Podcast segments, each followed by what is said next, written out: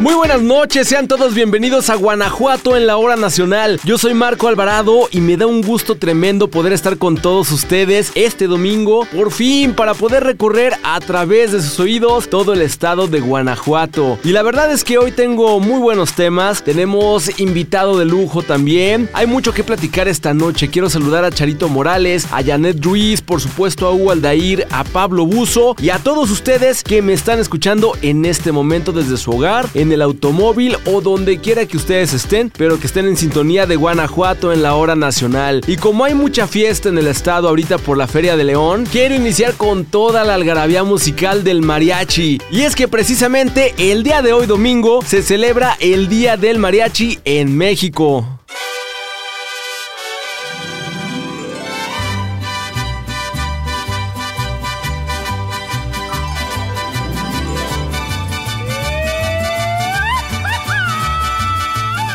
Ándale, ahora sí se puso buena la cosa y es que con música de mariachi es como quiero platicarles acerca de este día tan importante. Resulta que la Organización de las Naciones Unidas para la Educación, la Ciencia y la Cultura, la UNESCO, reconoció al mariachi como patrimonio cultural e inmaterial de la humanidad. Este nombramiento se dio en noviembre del 2011 durante la sexta reunión del Comité Intergubernamental para la Salvaguarda del Patrimonio Inmaterial, celebrada en Bali, Indonesia, y donde recibió el voto unánime de los 24 países participantes y un reconocimiento especial del representante de Italia. Según la UNESCO, el mariachi es una música tradicional y un elemento fundamental de la cultura mexicana, a través de la cual se transmiten valores, patrimonio, historia y diferentes lenguas indígenas. Sus integrantes utilizan un traje inspirado en el que usaban los campesinos, con accesorios de la vestimenta de los españoles, como las espuelas en los botines, sombreros largos, pantalones con botones o seguros de plata, corbata de moño y chaqueta. Esta imagen del traje elegante fue vista por primera vez en la película de 1936, allá en el Rancho Grande. El mariachi es originario de Cocula, Jalisco y el significado, según antropólogos mexicanos, deriva del nombre de una madera con la que se construían los tablados en que se bailaba al acompañamiento del ritmo de músicos locales. Al principio, solo incluían instrumentos de cuerdas y algunas percusiones. El sonido de las trompetas se añadió después. Hoy ha tenido una evolución impresionante en cuanto a su repertorio, pues cada cliente posee un gusto musical distinto y ellos tienen que estar a la vanguardia. Según su definición, es una orquesta que ejecuta música tradicional formada por trompetas, violines y guitarras u otros instrumentos de cuerdas, donde los integrantes visten indumentaria regional inspirada en el traje de charro, un elemento fundamental de la cultura del pueblo de México. Algunos de los exponentes más reconocidos en México por utilizar este género musical son José Alfredo Jiménez, Vicente Fernández, Jorge Negrete, Pedro Infante, Antonio Aguilar, Lucha Villa, Luis Miguel, Tomás Méndez, Juan Gabriel y Rubén Fuentes, entre muchos, muchos otros más. La música de mariachi fue reconocida debido a que se ha transmitido de generación en generación, amenizando eventos festivos, religiosos y sociales, reforzando el sentido de identidad y continuidad de sus comunidades portadoras en México y el extranjero. Hoy en día existen también mariachis en diferentes partes del mundo, no solo vistiendo el típico traje que conocemos, sino que además interpretando canciones en español.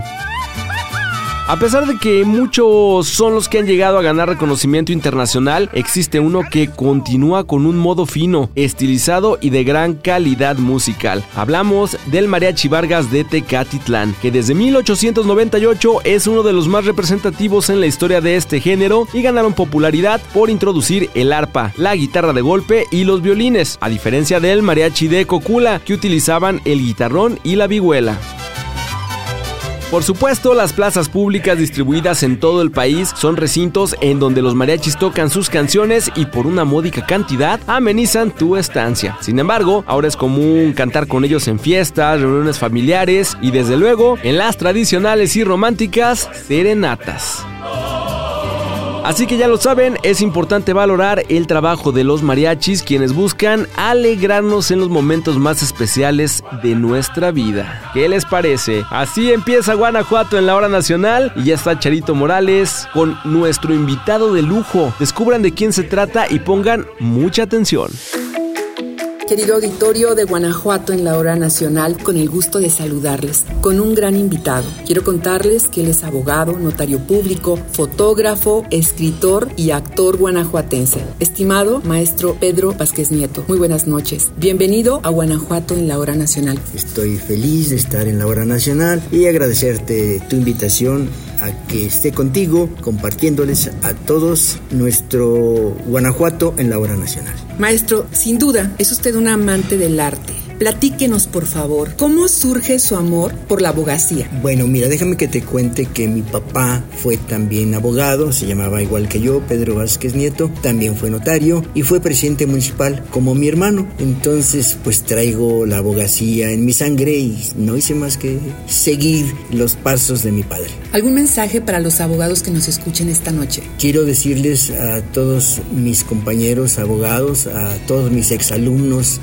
fui profesor durante 47 años en la Universidad de Guanajuato, entonces tengo eh, alumnos, eh, abogados eh, en todos lados. Quiero mandarles un saludo, el mejor de los deseos para este 2024 y que sigan poniendo en alto los valores de nuestra Universidad de Guanajuato. Hoy estamos aquí en este espacio, el Mesón de los Poetas, y veo tantas fotografías. ¿Cómo surge su amor por este arte de la fotografía? Pues mira, también yo creo que es algo heredado, porque desde muy chico un tío mío que vivía en, mi casa, era un tío soltero que toda la vida vivió con nosotros, le encantaba la fotografía, entonces él me regaló una camarita de plástico que se llamaba Brownie chiquita. Ajá cuando yo tendría tal vez unos 13, 14 años, y empezamos a revelar ahí en la casa, en la cocina de la casa, hasta que mi mamá, que era química, se dio cuenta y nos dijo que no podíamos hacer eso en la cocina porque los químicos eran eh, muy peligrosos para la salud. Entonces, ¿Lo hacían escondidas? Lo hacíamos en la noche, entonces mi mamá no, no se enteraba.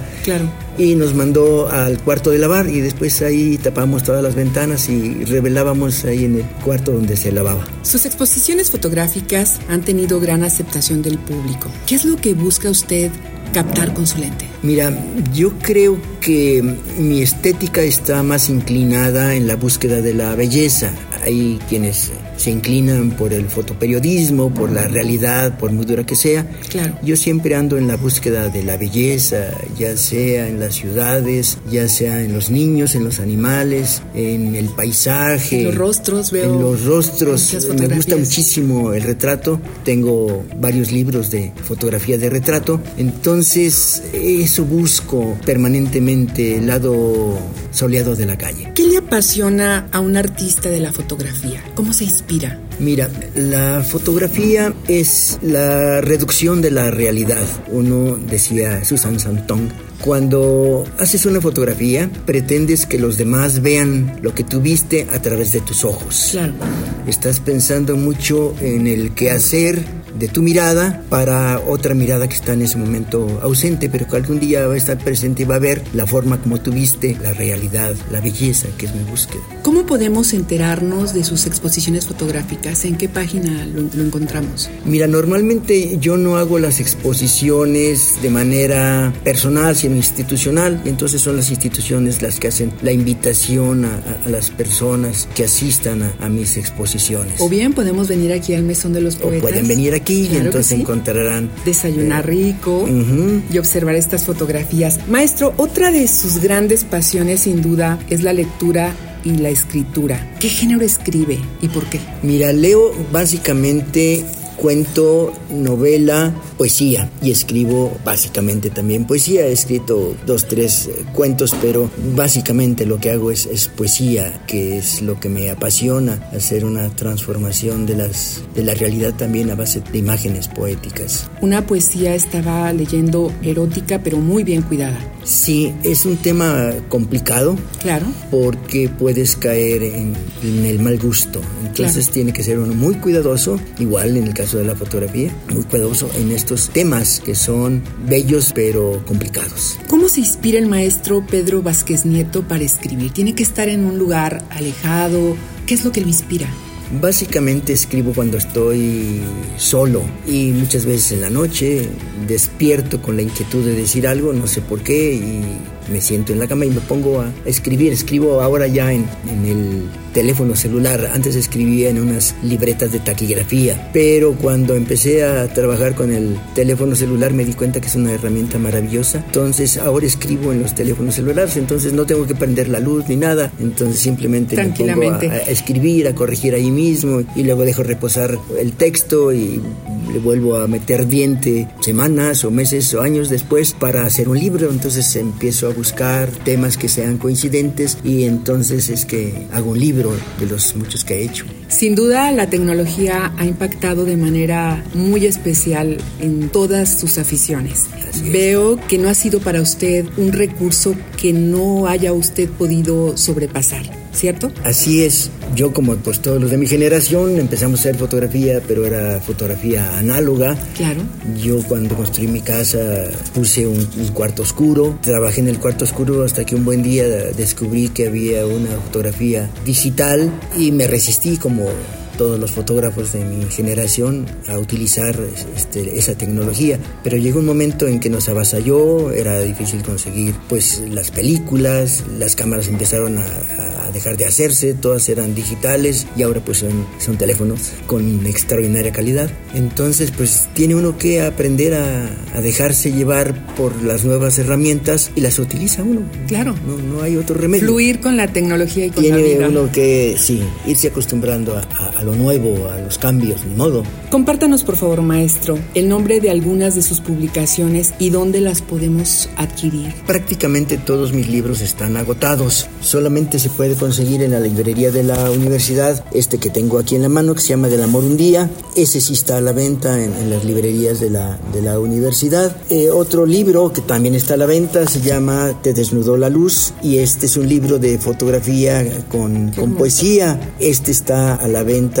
en los espacios de ediciones La Rana del Instituto de Cultura. Muy bien. Y este otro que está aquí, este todavía no se puede adquirir porque apenas se va a editar, se llama Guanajuato en la luz y en la letra. Es un libro que estamos apenas consiguiendo patrocinio, hecho por el maestro Jesús Aragón uh -huh. y por mí, y también es una combinación de textos de poesía con fotografías mías. Qué hermoso, maestro.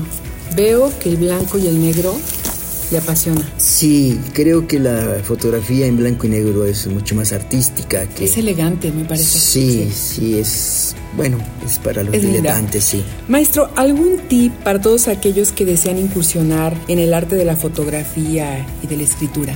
Bueno, hay que aprender a, observar, a observar con minuciosidad, en no quedarse en lo epidérmico, hay que profundizar y hay que, para los que quieran escribir, hay que leer y escribir, leer y escribir, leer y escribir y luego corregir. Es un cuento de nunca acabar, pero así a base de disciplina se puede escribir. Para el caso de la, de la fotografía, ahora hay tantos recursos, Tanto. todo mundo tiene a la mano un teléfono celular y entonces puede hacer fotografía de muy buena calidad, porque ahora ya las cámaras que están en, en los teléfonos celulares son muy buenas. Y yo recomendaría que no hicieran la fotografía que todo mundo hace, que buscaran el ángulo diferente, la altura también diferente. Imaginen primero la fotografía antes de tomarla, que la tomen primero con el y después se dediquen a buscar el ángulo del edificio, la mirada espontánea de un, en un retrato, en fin, que tengan paciencia, calma,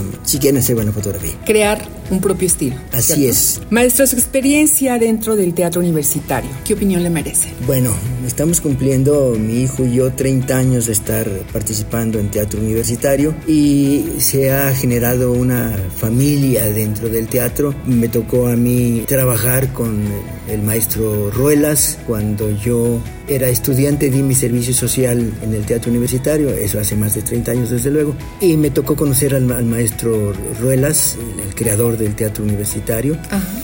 Con él tuve también la oportunidad de convivir bastante en desayunos, comidas, porque cuando fui yo titular de la parte cultural de la Universidad de Guanajuato, en ese tiempo se llamaba Acción Social y Cultural, él estaba haciendo ya teatro, estaba a mi cargo el teatro universitario, entonces lo apoyé para un proyecto en especial que ahora ha tenido mucho éxito, de dos hombres en la mina, uh -huh. yo lo impulsé a que pusiéramos esa obra, y luego después me tocó trabajar con don Eugenio Trueba, que fue el que ya me dio oportunidad de salir en, escena. Y ahora con el maestro Hugo Gamba, entonces eh, he trabajado con los tres directores de teatro universitario y ha sido una experiencia increíble porque se ha vuelto un teatro familiar. Ahora en, el teatro está mi hijo y ahora también están mis nietos, entonces es una experiencia muy enriquecedora y el ambiente es sensacional, entonces me alegra mucho poder eh, salir a escena con mi hijo, con mis nietos y participar en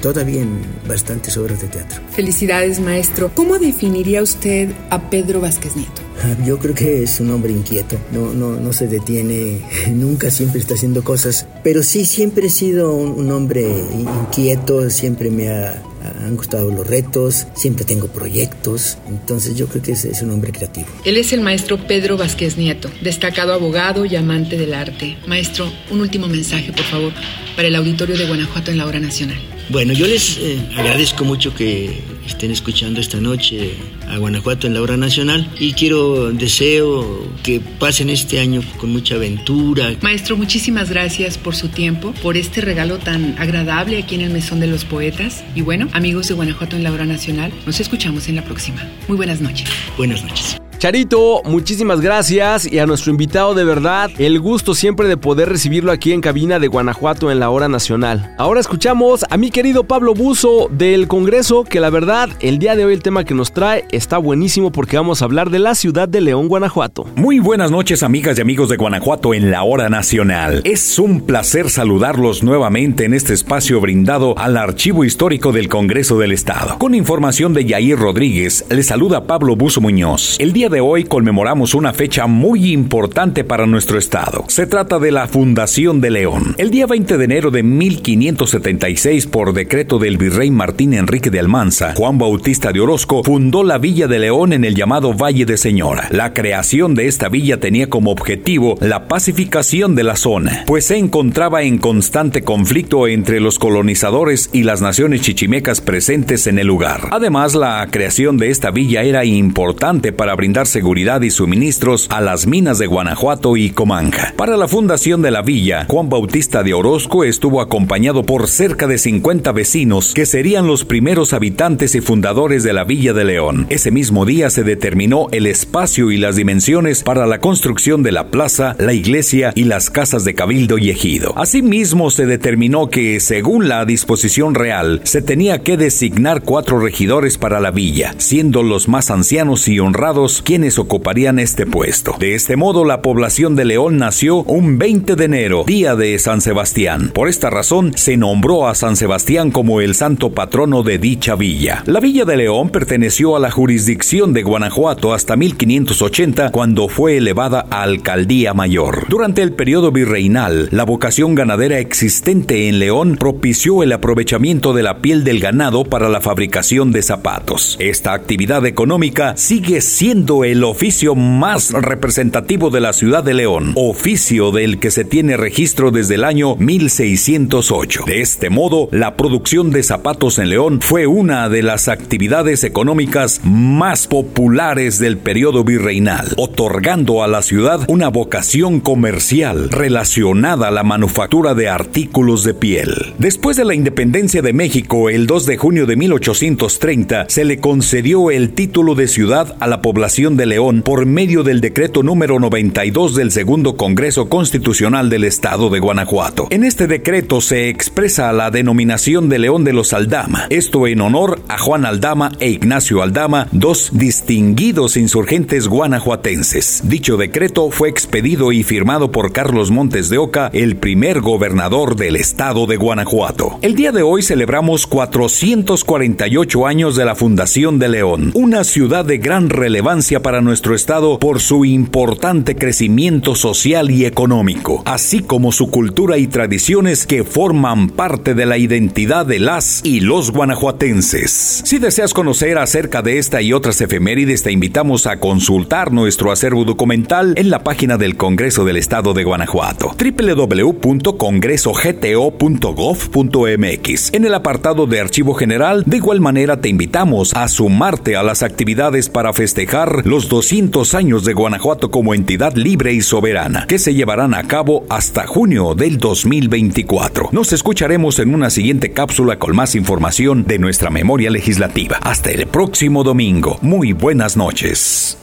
Pablo, muchísimas gracias. Agradecemos como siempre que nos acompañes y a todo tu equipo también les mandamos un abrazo gigante hasta el Archivo General del Congreso y ya esperamos el próximo domingo para seguir con más temas de gran interés. Mientras tanto, nos vamos con Janet Ruiz, que nos va a platicar la vida y obra de uno de nuestros personajes guanajuatenses.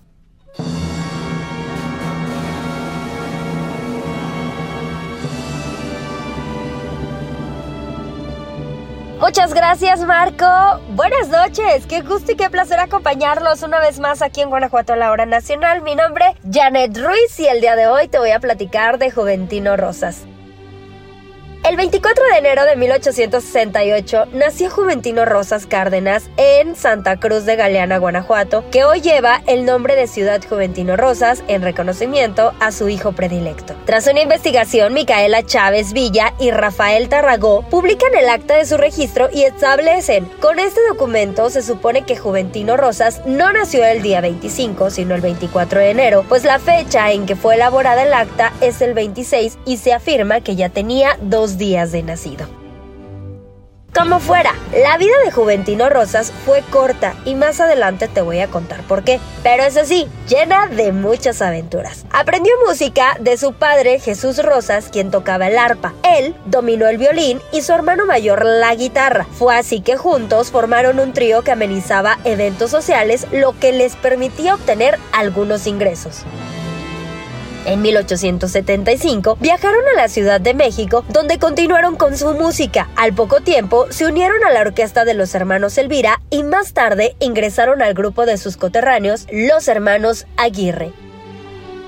En 1883, Juventino se incorporó a la orquesta que acompañaba a la famosa cantante Ángela Peralta, con quien realizó una gira por el interior del país. Sin embargo, el infortunio conrondaba a la compañía, la cual fue atacada por una epidemia de cólera en Mazatlán que incluso provocó la muerte de la intérprete. El genio musical de Juventino Rosas para la composición pronto se hizo presente, dando así lugar a varias creaciones. En su juventud, muchos músicos mexicanos componían valses, pero el más exitoso de ellos fue sin lugar a dudas el de él. En 1893 creó el Vals Carmen, que obsequió a la esposa de Porfirio Díaz, Carmen Romero de Díaz, quien agradecida le regaló un hermoso piano de cola de manufactura alemana. Tenía solo 26 años cuando Juventino Rosas murió. Esto fue el 9 de julio de 1894 en Batabanó, Cuba, a causa de una enfermedad hepática. Su lápida tenía la siguiente inscripción. La tierra cubana sabrá conservar su sueño. Se reconocía así al joven músico, autor de polcas, valses, danzas y marchas, que habría de alcanzar la inmortalidad con su célebre vals sobre las olas. En 1909, sus restos fueron trasladados a México y desde 1939 reposan en la Rotonda de las Personas Ilustres. Su vida fue llevada al cine bajo la dirección de Ismael Rodríguez en la película Sobre las olas, protagonizada por Pedro Infante. De sus composiciones se conocen por nombre alrededor de 50, pero solo hay 32 partituras. El doctor en musicología, Elmort Brainer, afirmó que Juventino Rosas podría convertirse en el primer mexicano que logró consumir música el reconocimiento internacional. En el extranjero se hicieron numerosas ediciones, no solo de Sobre las olas, sino de unas 40 piezas, según consta en archivos musicales de Austria, Estados Unidos, incluso Francia. Durante los 50 años posteriores a su muerte, fue el mexicano más grabado en el mundo. Ante la crisis económica por la que atravesaba, te cuento, Juventino tuvo que vender incluso sus derechos de reproducción en 45 pesos, justamente de dicho vals y de Chotis Lazos de Amor a los editores Wagner y Levi Sux. Hoy es así como recordamos en la fecha de su nacimiento a Juventino Rosas, quien gozó de gran popularidad gracias a sus piezas sencillas, contagiosas, de inmediata emoción melódica y por supuesto de clara propuesta rítmica. Es parte de la información, Marco. Recuerda que la próxima semana yo los acompaño con más información así de relevante y también por supuesto los espero en mi red social. Me encuentran como arroba janet-rp con doble N. Marco, descansen por lo menos sus ocho horas. Regreso contigo. Excelente noche. Janet, por supuesto que vamos a dormir ocho horas a partir de que acabe el programa. Definitivamente. Muchas gracias por esta buena información. Y para cerrar con broche de oro, llega mi estimadísimo Hugo Aldair que nos va a platicar de nada más y nada menos que de la fundación de mi bonita ciudad de San Francisco del Rincón. Hola, ¿qué tal amigas y amigos de Guanajuato en la hora nacional? Espero que toda la información que les hemos estado compartiendo en esta emisión les esté agradando mucho. Yo soy Hugo Aldair y ahora les voy a platicar de una conmemoración que se llevó a cabo el día de ayer. Y es que el 20 de enero se llevó a cabo la conmemoración de la fundación del municipio que es Cuna Nacional del Sombrero, San Francisco del Rincón, cuya fundación indígena está documentada a partir del día 20 de enero de 1607, con la llegada de un grupo de indios otomíes y tarascos ya cristianizados, los cuales denominaron al lugar San Francisco del Tule. Existen en la región vestigios de culturas prehispánicas que fueron los primeros asentamientos, conocidos localmente con los nombres de huachichiles, vapames, entre otros. Pero los continuos desbordamientos del río Santiago obligaron a los pobladores a trasladarse a lugares más elevados, concentrándose en lo que hoy se conoce como Barrio de San Miguel.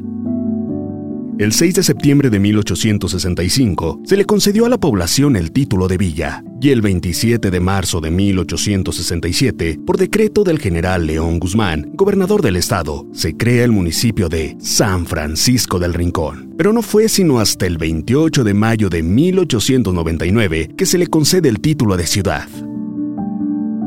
Entre los atractivos culturales y turísticos destacan el Palacio Municipal. Su construcción se inició en 1904 y concluyó tres años después. El Templo de San Miguel, primer templo de la Inmaculada Concepción. Fue iniciada su construcción en 1876 y se terminó en 1880 el templo parroquial. Su construcción es de estilo tequitqui, de origen prehispánico. Tardó más de 160 años en erigirse, de 1613 hasta 1777.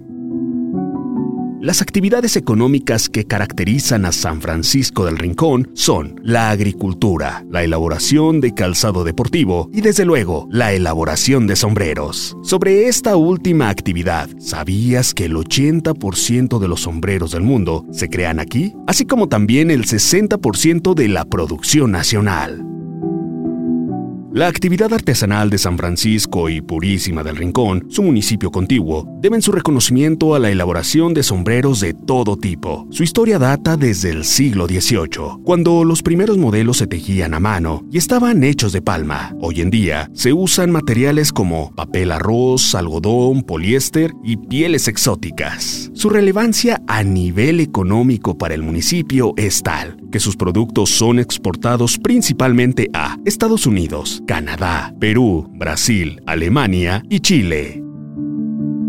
En su elaboración intervienen 35 procesos para sombreros de papel de arroz y en los de tela se realizan 50. Dentro de su producción el 50% se hace aún de manera artesanal y el resto con máquinas. Existe una gran diversidad, desde los muy económicos hasta los más excéntricos. Hay quienes han pagado hasta 15 mil pesos por un sombrero de chinchilla, 8 mil por una tejana de pelo de castor o de manera módica 4 mil pesos por uno elaborado a base de pelo de conejo.